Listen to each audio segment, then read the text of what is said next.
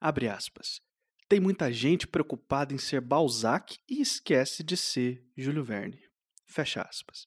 Quem falou isso foi o Samir Machado de Machado, no portal GZH em 2018. Na época, ele estava lançando seu livro Tupinilândia. O contexto ali era a defesa da literatura pop, essa que é feita com a intenção mesmo de ser entretenimento. E tratar literatura de entretenimento como se fosse uma literatura menor nunca foi novidade. Não que a literatura do Samir precise de qualquer tipo de defesa, né? Depois dele faturar dois prêmios Jabuti e ser publicado no exterior, justamente com Tupinilândia, acaba não sendo necessário advogar. Mas mesmo assim é interessante a gente aumentar essa lupa e entender o que está acontecendo aqui no texto. Tem entretenimento, afinal de contas? Tem, e tem muito. A aventura e a nostalgia andam juntas o tempo todo. Esse livro podia muito bem ser um filme do Spielberg, podia até ter passado numa sessão da tarde, mas tem mais. Aqui a gente discute política sim. A gente sabe que a política está em tudo, até quando a gente não está falando diretamente dela. Mas em Tupinilândia, Samir fala de política, deixa claro qual é o seu lado e faz isso em tom de alerta. E para engrossar o caldo desse discurso, ele escolhe olhar para o passado,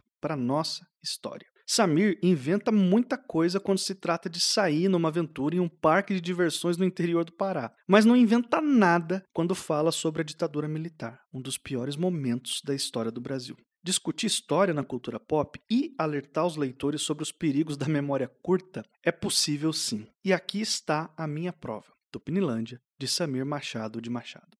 Esse é o Suposta Leitura, seu podcast quinzenal de literatura. Eu sou o Lucas Mota. E eu sou a Ana Raíssa. Hoje a gente vai conversar sobre Tupinilândia, do Samir Machado de Machado. O que, que esse livro fez com a gente, né? O que, que ele deixou de empolgado e o que, que ele desafiou a gente na leitura. Eu tava tentando lembrar quantos livros a gente já falou que dá todavia. Ó, é pra vocês verem que a gente fala de graça das coisas, mas não devia, porque a gente já falou de muito livro da todavia aqui. É uma editora que a gente já pode dizer que é costume nosso ler, procurar títulos dela, tem sempre títulos muito interessantes. E lá no site da editora, desse livro que foi publicado em 2018, então é um livro bem recente. Se a gente contar que o miolo da pandemia e o início não conta como o tempo passado, ele é um, um livro recente. E lá na editor, no site da editora, ele é descrito como uma aventura literária pelo passado recente do Brasil. E eu fiquei pensando no, no no episódio que a gente gravou com a Ana Martino, que ela fala, né, que 30 anos para trás já é passado, então a gente vai falar disso também. E é do Samir Machado Machado, que para mim foi uma leitura nova, apesar de conhecer, já ter visto por aí livros dele, eu não nunca tinha lido nada. Ele é um é nascido em Porto Alegre, né? É escritor, roteirista, design gráfico e um dos criadores da Não Editora. O pessoal sempre se mete a fazer editora também. É autor também, além do Tupinilândia, ele escreveu Quatro Soldados e Homens Elegantes, que ganhou o prêmio Açoriano de melhor romance. É uma premiação para livros da capital do Rio Grande do Sul, o que é uma coisa muito específica. Então são para livros, né, especificamente Porto Alegre, mas o Tupinilândia ganhou o prêmio Minuano de Literatura, que é um prêmio do Instituto Estadual do Livro do Rio Grande do Sul, em parceria com o Instituto de Letras da Federal deles e com a Associação Ligia Verbook. E este prêmio, sim, ele premia obras e autores publicados no estado, né? Então ele tem a categoria crônica, ilustração, juvenil, infantil, infantil, conto, ficção e poesia. E aí já é um prêmio para todo o estado do Rio Grande do Sul.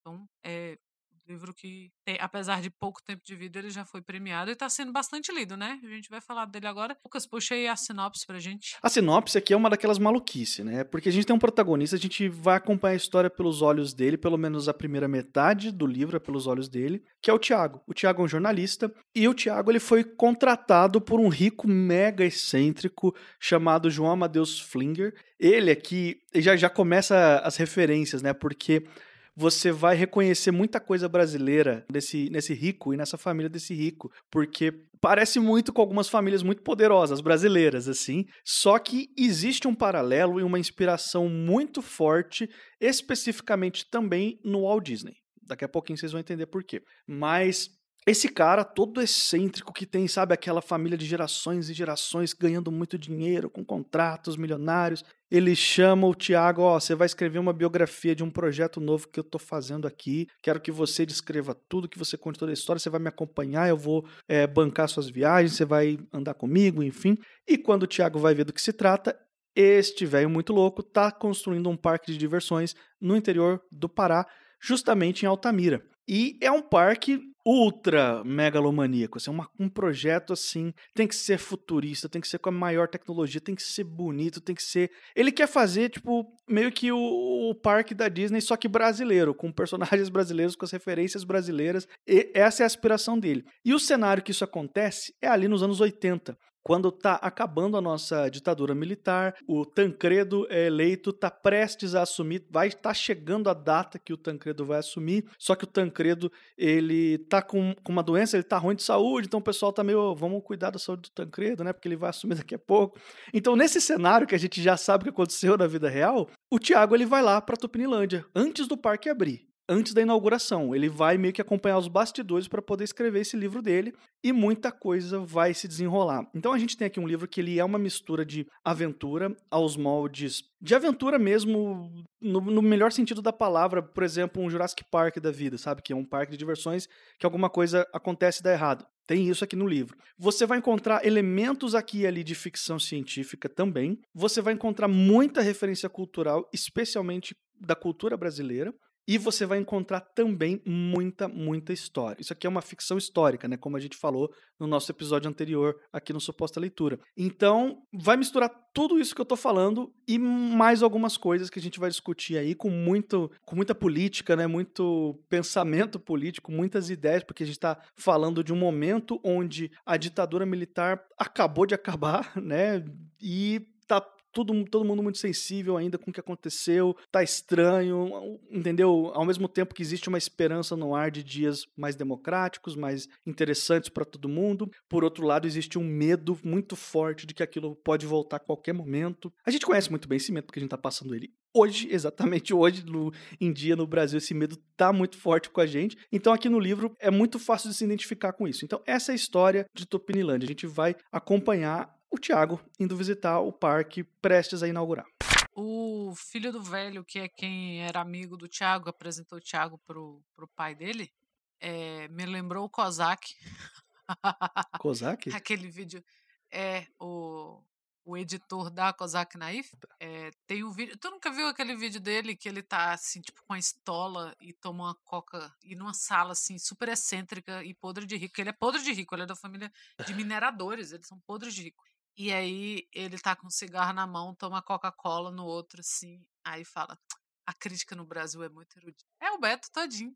Eu vou te mandar esse é muito... Ai, bicho, é o Beto todo. E assim, o Thiago, ele tinha feito, né, enquanto jornalista, ele tinha feito um artigo para o jornal que ele trabalhava a respeito do velho Flinger. Porque quando ele era criança, a família dele, né, era uma família americana e tal, então eles, o pai dele ficou meio responsável por receber, por meio ciceronear o Walt Disney, o Walt Disney original, que ele veio para o Rio de Janeiro, veio para o Brasil e trouxe uma equipe com ele, de animadores, de desenhistas e tal, para conhecer o Brasil. Então, o Flinger, que tinha uns 17 anos, falava inglês, ficou responsável por levar essa galera para passear. E ele foi a vida dele toda assim. O entusiasta da tecnologia, assim, quando se fala em animação, em cinema, o pai dele era. Eles falam, né, que o avô. O hobby dele era comprar cinema, né? Sala de cinema. E assim, gente rica, não é, não é pouco rica, não. E então o velho gostava muito de cinema, e aí o filho tinha essa, essa fixação, né? Por cinema, por animação. E, e então foi um momento muito especial para ele. E ele gostou muito do texto que o Tiago fez sobre isso. Diz que ele guardou o texto, ele ficou muito emocionado quando leu, então tocou mesmo. Então, quando ele resolveu fazer o que ele chama de uma biografia do parque dele, do Tupinilândia, ele, pô, chama o Tiago, né, que eu gostei, oferece um dinheiro estratosférico lá pro Tiago, que o Tiago fica até meio com vergonha de aceitar o momento. Ele, cara, é muito mais do que eu ganho e é mais do que o meu colega mais sênior lá do jornal ganha. Eu não posso receber esse dinheiro. Aí depois ele pensa, ah, foda-se, gente rica tá pagando, eu vou lá.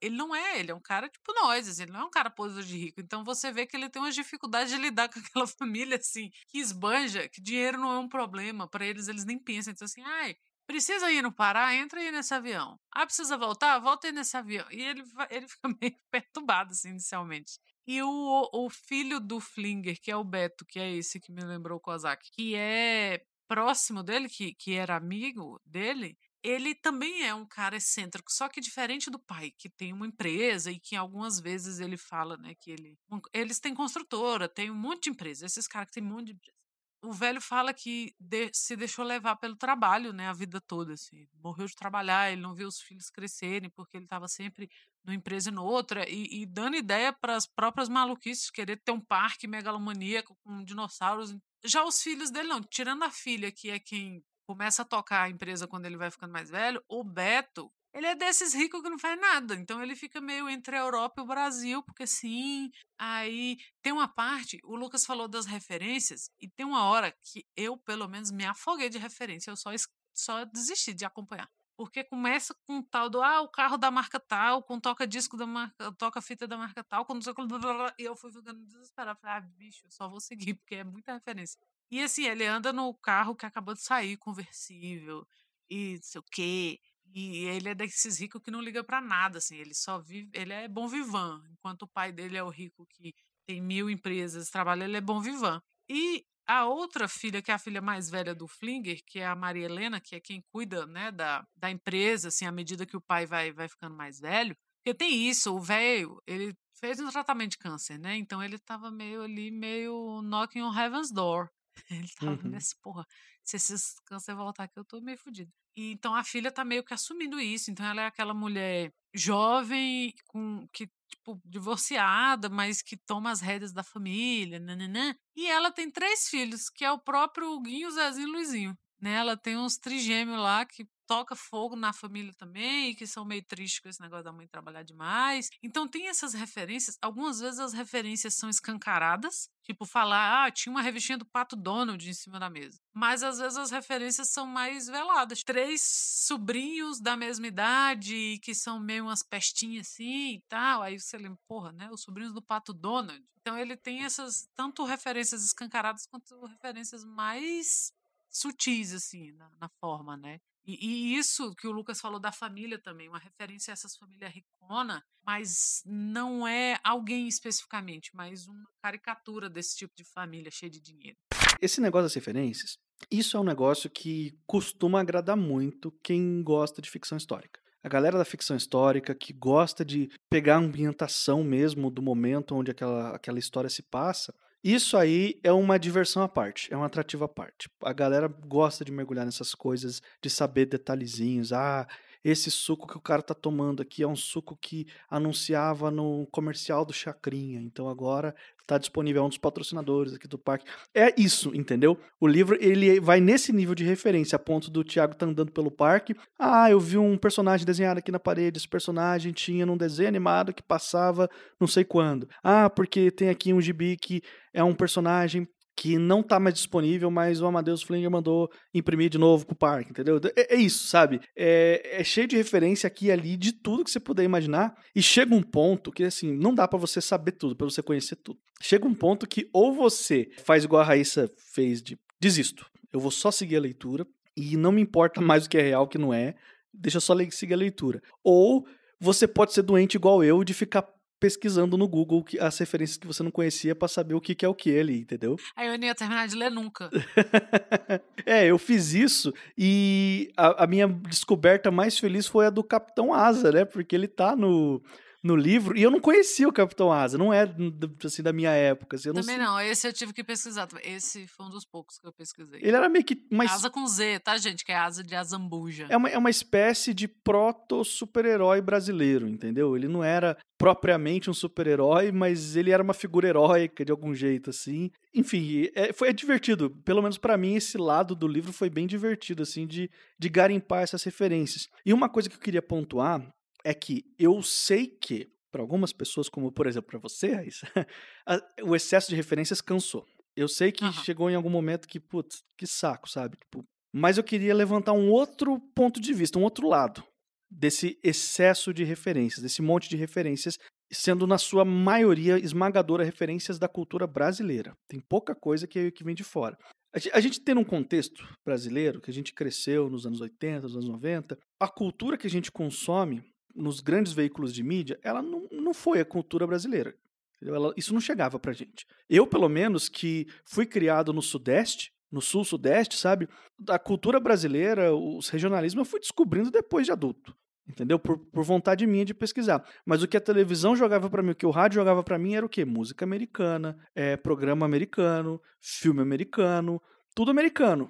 Na, na sessão da tarde, o que estava passando? Tava passando Spielberg, tava passando né, os Goonies, Jurassic Park, seja o que for. Não que eu não goste, eu adoro isso daí tudo também. Mas eu não tinha muita referência brasileira, entendeu? Eu nunca assisti um filme brasileiro na sessão da tarde. Nunca assisti. Nunca passou. Filme brasileiro passava de noite. Porra, nem um Didi? Não, o Didi não, porque o Didi, ele ele enchia cinema. Então eles não passavam na TV assim de graça. Ah, é verdade. É verdade. Era campeão de bilheteria. Então esses campeão de bilheteria, assim, tinha que ir no cinema. Eu cheguei a ir no cinema pra ver um filme do Didi, quando eu era criança. O primeiro filme que eu vi no cinema foi o do Sérgio Malandro Príncipe. Lua de Cristal. Que era Lua de Cristal. Olha aí. Lua de Cristal, isso é um e clássico. eu chorei quando a Xuxa morreu. Então, por ter essa criação principalmente americana, pasteurizada aqui no Brasil, em termos culturais, o que, que a gente, no nosso inconsciente, a gente gera? Ah, quando eu vou fazer um filme com muitas referências culturais, quando eu vou fazer um livro com muitas referências culturais, um gibi, seja o que for, essas referências naturalmente têm que vir dos Estados Unidos, porque no Brasil não tem essas referências culturais para a gente colocar num filme de cultura pop, num livro de cultura pop, que é o caso exatamente aqui de Tupinilândia. Isso aqui é cultura pop total, entende? O que Tupinilândia fala pra gente é exatamente o contrário. Fala assim, não, tem sim. A nossa cultura é riquíssima, por N razões, ela não foi tão difundida ou não chegou em você né, por vários contextos aí que a gente pode discutir num, numa outra conversa, mas existe sim, a gente tem essa cultura, incluindo a cultura pop, nós temos os nossos personagens sim, aí ele começa a citar, começa a falar, a gente começa a lembrar, olha, a, a Turma da Mônica são alguns dos personagens mais fortes da história dos quadrinhos mundiais. E é brasileiro. É um negócio nosso. A gente leu desde criança. Meus pais leram, eu li. Provavelmente, se um dia eu tiver filhos, meus filhos vão ler também a Turma da Mônica, porque é um negócio, é tipo assim, nível Mafalda, nível Calvin Haroldo, assim, é, é esse nível de personagem, entendeu? Isso é só para citar um exemplo. A gente tem vários outros, a gente tem o Menino Maluquinho, do Ziraldo, enfim, tem muita coisa na cultura pop, não só para o público infantil, mas para o público em geral, a gente tem muita coisa brasileira que talvez a gente não dá o devido valor, porque a gente foi ensinado a não dar o devido valor. Porque a gente foi ensinado que o nosso, de alguma forma, era pior o que o Tupinilândia faz é celebrar tudo isso. Jogar esse monte de referência aqui e falar assim: olha só, a nossa cultura aconteceu muita coisa aqui, sabe? Tem muita coisa divertida aqui, tem muita história legal para contar aqui, entendeu? Se a gente fosse realmente fazer um parque temático bebendo da cultura pop brasileira, não ia faltar assunto, não ia faltar tema, entendeu? Por esse aspecto, isso é uma coisa que me agradou no livro. Puxando um pouquinho do que a gente conversou no, no episódio passado, não ouviu, vá lá escutar, que a gente falou como, como começar a ler ficção histórica, e eu falei que eu não era uma leitora de ficção histórica, né? Porque eu, justamente porque eu fico muito confusa com tudo isso. Então, não, não é um problema do livro. O livro, no que se propõe, ele faz muito bem. O problema do entre o livro, como o né? Entre o livro e a pessoa que comprou o livro, que no caso sou eu. Então, não é o tipo de leitura que eu tento. Tem tá toda essa discussão lá. Então, vocês vão lá escutar. E veio a calhada, a gente está gravando esse livro agora. É, então, não, não é uma crítica ao livro, porque ele faz muito bem o que ele se propõe. Mas, a parte tudo isso que ele se propõe, que ele faz muito bem, que eu gostei imensamente, é que é um livro recheado de, de referências, como o Lucas está dizendo. É um livro imenso, Deus do céu, meu Deus, só o Lucas sabe que eu quase não terminei de ler, mas não é porque é difícil de ler, é porque é muito grande. Então, assim, você vê, nossa, falta 20%, 20% é outro livro. Não é, não é um livro, como, como o Lucas tocou no ponto da aventura também, então ele é um livro de ritmo bem ágil, mas é bem grande. Mas o que ele acertou para mim e que eu achei muito difícil, quando o Lucas falou desse livro, eu falei, lá vem. É porque eu confio na indicação do Lucas. é, meu Deus. Que a chance de ser ufanista e brega é muito grande quando você vai encher um livro de referências do seu país. Eu sabia que não era ufanista e brega, senão o Lucas não ia gostar, né? e não ia ser enfático na indicação. Mas a chance de você querer fazer uma, uma coisa falando, um, um, sabe, uma homenagem ao Brasil e ao mesmo tempo criticando algumas coisas, porque as críticas são muito boas também. E, e o negócio ficar meio fanista, meio, sabe, aquele, aquela coisa brega, assim, era muito grande e não acontece. Pelo contrário. Então, para mim, assim, é um ponto muito acertado. As partes de aventura, né, que, que o livro tem, grandes. Não, ele não deixa a, aventura só para o final. Né? Você tem esses pontos no meio, assim, que coisas grandiosas acontecem, e lutas e fugas e não sei o quê. É assim, parece que você tá vendo um filme. É muito bem descrito, não não te enche o saco, não não é difícil. Às vezes essas essas partes de mais de aventura, você coloca um, uma cena de, de mais ação no meio do livro, a chance da pessoa se enrolar é muito grande também, né? Não conseguir acompanhar. Não é, você consegue acompanhar. Tinha hora que eu pensava assim, cara, isso é um roteiro de um filme aqui, tá pronto. O roteiro tá pronto. Assim. Eu achei muito acertado o tom, o tom da, da aventura, o tom do, da ação e o tom entre a crítica, porque o que ele bota de galinha verde sendo esvoaçada, né? Os ridículos lá integralistas tomando carreira e volta e meia. Então, entre a crítica e os militares também, sendo né, aquela desgraça, o, o que deve ser celebrado, né, o que deve ser criticado e o que deve ser celebrado do Brasil, ele acerta muito o tom. O trabalho do, do Samir Machado de Machado é muito delicado nesse ponto, porque ele acerta, porque não fica. A crítica não fica. Não, não resvala para aquela crítica vira-lata, sabe? Do, ah, nada que presta, olha só, os militares acabaram com tudo, sei o quê, os caras estão escondendo que o Tancredo morreu. Aliás, né? Que foto bizarra. E ao mesmo tempo que o que ele não puxa para o lado do olha, como esse país é maravilhoso, não tem lugar melhor. O melhor lugar do, do mundo é o Brasil. Também não. Né? Ele consegue fazer esses apontamentos, porque brasileiro é aquele negócio, né? Todo mundo pode falar mal do Brasil, menos, lá, menos gringo, que aí a gente apela. E, e nisso a gente está certo. Então ele consegue fazer isso. Ele não, não fica nem de um lado nem de outro. Não é que ele fique no meio, mas assim, ele, ele acerta na crítica, ele acerta na celebração. É muito bom. É, e, e, ele, eu não sei se os outros livros dele têm esse tom de ação também, de, de aventura, mas ele acerta muito, muito, muito nisso. Eu gosto muito que ele tem uma habilidade de escrever com nuances. E eu adoro isso. Eu adoro quando um autor ele tem condições de fazer isso. Por exemplo, o o velho aqui, o João Amadeus Flinger, ele é um cara totalmente contrário à ditadura. Ele tá feliz porque a ditadura tá acabando e que agora a gente vai ter um presidente é, eleito, né, o Tancredo. Ele não quer ter nada a ver com os generais que apoiavam a ditadura.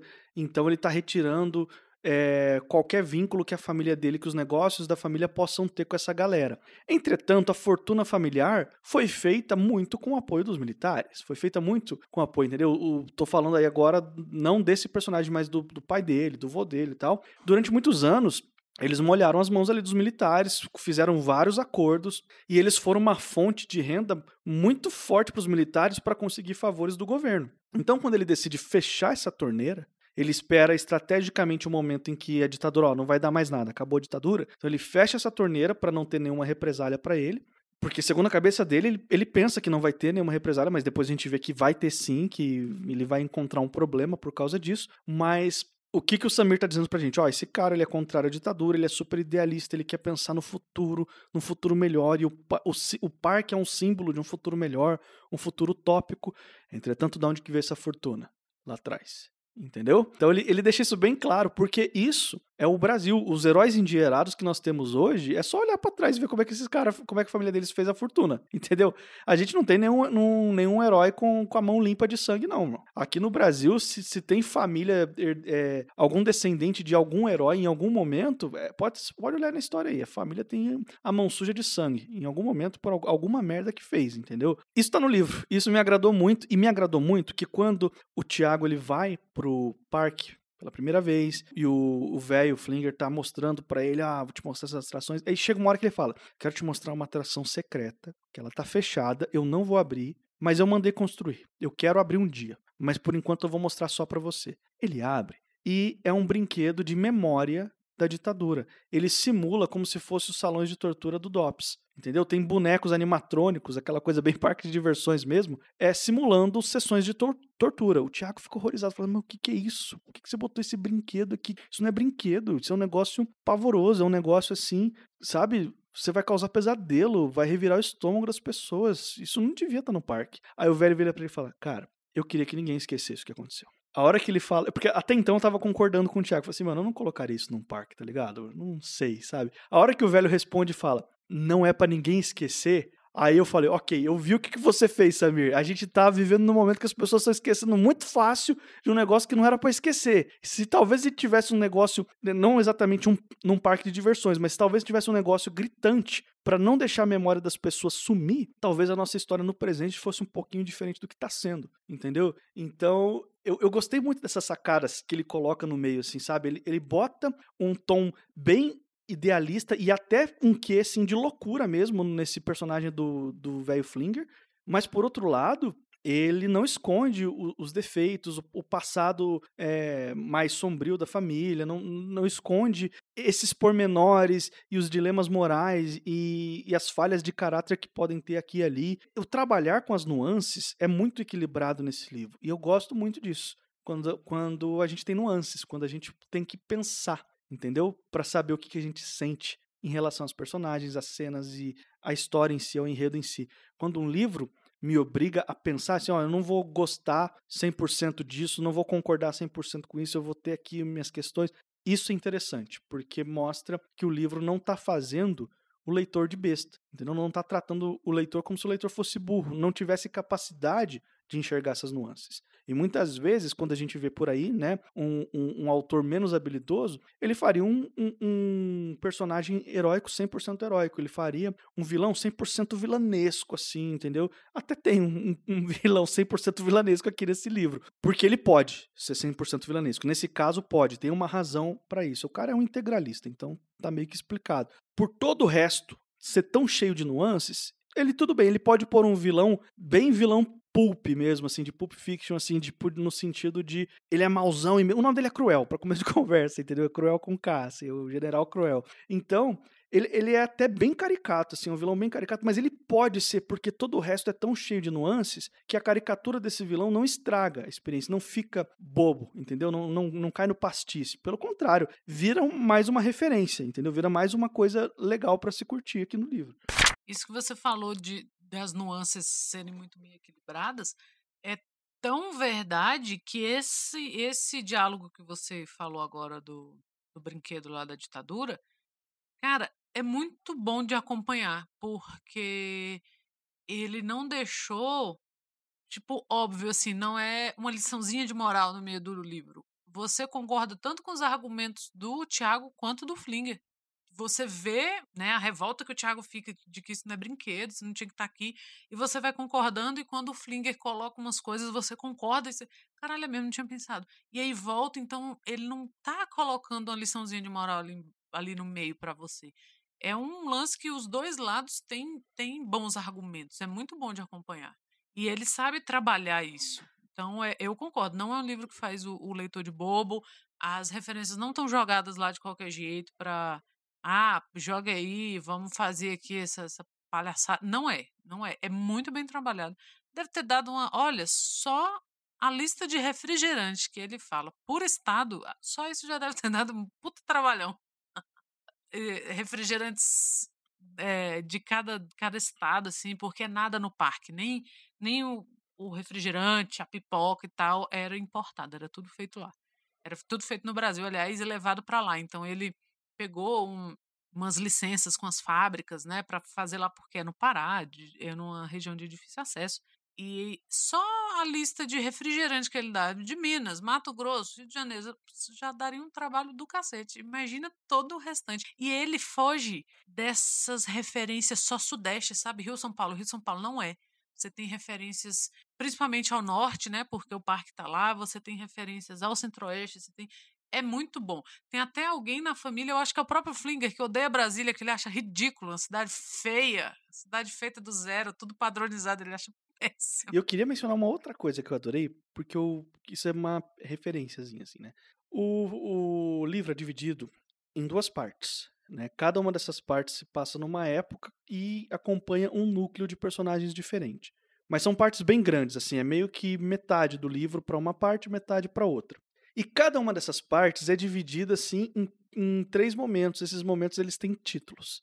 E eu queria mencionar os títulos do, da primeira metade. O primeiro é 1984, que é o ano onde começa ali a jornada do Tiago para conhecer Tupinilândia e tal. E, e seria o ano da inauguração de Tupinilândia, quando ele está pretendendo inaugurar o Flinger, né? Depois, é, o segundo título é Admirável Mundo Novo, e o terceiro título é Não Verás País Nenhum. Então, para a galera mais é, das distopias, aí já sacou que são nomes de distopias icônicas da literatura. E é muito legal, porque 1984, ele, ao mesmo tempo que faz a referência com a distopia, faz a referência com o ano do momento real que está se passando a história do livro. E depois, Admirável Mundo Novo é aquele momento que o Tiago está chegando no parque, vendo tudo bonito, tudo bem acabado, aquela tecnologia que ele nem sabia que existia no Brasil, nem sabia que estava disponível, e ele não consegue imaginar quanto dinheiro foi investido para que aquilo existisse, fica aquele deslumbramento, sabe? E depois o Não Verás País Nenhum, que é quando ele vê, vê que foi tudo pro caralho.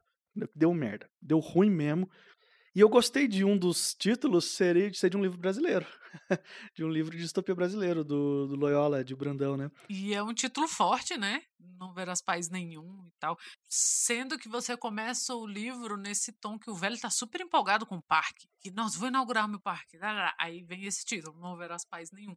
Porque tem essa ideia também de que ele quer que as pessoas, os empregados vivem ali dentro. Ele quer que, que ele funda tem um município, né, que chama João Amadeus, que é um município onde as pessoas vão morar para trabalhar nesse parque. É muito, é tudo muito megalomaníaco.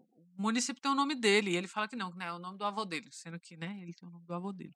Então é, é tudo muito megalomaníaco e esses títulos são muito fortes porque eles dão o tom tanto das partes do livro ser dividido em partes quanto dos capítulos. Você tem mais alguma consideração que você queira fazer? Raíssa? Que eu definitivamente não sou uma pessoa de ler livros grandes. Mas isso não é impeditivo, também não é um Miseráveis de mil páginas, acho que ele tem uns 500 páginas assim. Mas eu gostei da experiência de ler uma ficção histórica logo depois da gente discutir ficção histórica. Certo. Né? Eu gostei, eu acho que me esclareceu muito sobre algumas coisas, principalmente sobre por que as pessoas gostam de ficção histórica. Eu consigo perceber, principalmente nessa diferença assim da, da, da minha experiência de leitura de às vezes perder a paciência e de não sei o quê, e você se amarrasse. Assim, Nossa, tem referência a isso, tem será que referência é essa? E eu pensando, que porra é essa? Me deixa ler, para de querer que eu vá no Google.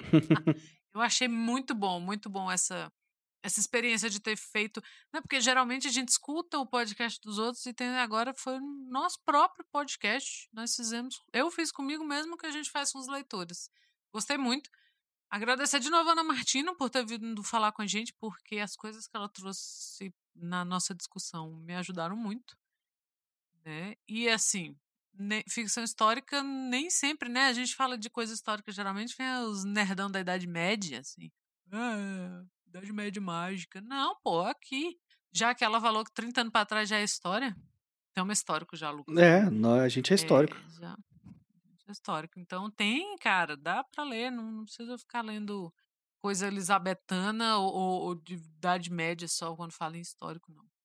E estamos chegando ao final de mais um Suposta Leitura. Se esse aqui é o primeiro podcast que você está ouvindo, eu quero te lembrar que esse aqui é um podcast quinzenal. A cada duas semanas, sempre às quartas-feiras, sai um episódio novo falando sobre literatura.